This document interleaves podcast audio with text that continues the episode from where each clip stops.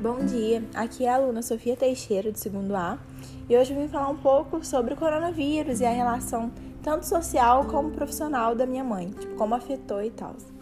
É, primeiro, por que você acha que é necessário uma quarentena para combater esse vírus? É, bom dia, eu sou a Ana Flávia, mãe da Sofia. Então, eu acho que o isolamento social é importante para combater a propagação do vírus, porque uma única pessoa infectada, ela pode contaminar diversas outras, inclusive pessoas que estão em grupo de risco. E você sabe como se prevenir então?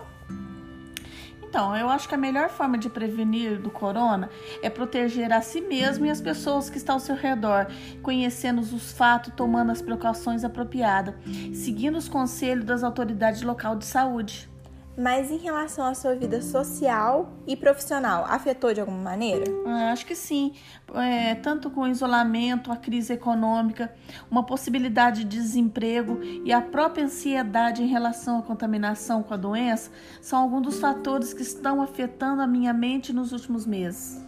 E você sabe a diferença de uma gripezinha normal para o coronavírus? É, já bastante já vi sobre isso. Os sintomas são muito semelhantes. Muitos casos podem até ser assintomáticos e boa parte evolui com coriza, com tosse, com febre e dor no corpo. Os sintomas, muitas das vezes, são difíceis de ser relatados em uma criança menor. Os quadros severos acometem mais os pulmões e, e, e com febre alta e com falta de ar. E por último, por que você acha que o Brasil ainda está enfrentando essa gravidade que está sendo?